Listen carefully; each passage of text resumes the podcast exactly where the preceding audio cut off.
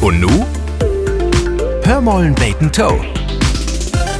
Man lästert ja immer wer wat aber die Anwohners. Die sind sauer, empört worden, schröpft und mutten auch noch Reikens betollen, die sie gar nicht upstellt haben.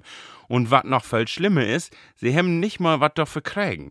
Und dann gehen die Anwohners auf die Barrikaden. Sie gründen eine Initiative und sammeln Unterschriften und machen die Investoren und Politikers das Leben stur. Das ist sozusagen die räudige Endgegner, voll ehrenlos, Digga. Und das stimmt. Will, wenn sie nicht Hörwil kriegen, dann gehen sie vor Gericht. Und dann schält die Anwohner und rappt, das ist doch ein Witz. Und dabei sind die Witzen, die die Anwohners meinen, don't, müsst ihnen gar nicht witzig. Aber die Anwohner hält auch andere Anwohners, gründet eine Initiative und stellt die Kindergarten auf, sammelt Geld für einen Spielplatz und ein nähen Vereinsheim. He rät auch mal ein Pferd in letzter Minute oder ein Stahl, der in Brand rockt ist. Und die Anwohner mockt auch mal ein Fest in Sömme und laut all andere Anwohners in. Ob dort dann auch Inwohners kommen don't? Ich weiß das nicht. Wesen. Aber wat machen die Anwohners von die Anwohners, wenn dat Fest zu lut wird?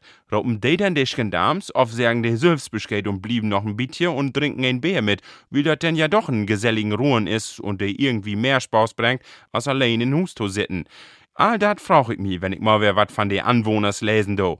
Und ich würde die auch gern mal sehen. Ich kenn nämlich keinen einzigen Anwohner. Ich hab bloß Naubes. Und wenn die mich sehen, dann ropen die auch, Moin Naube.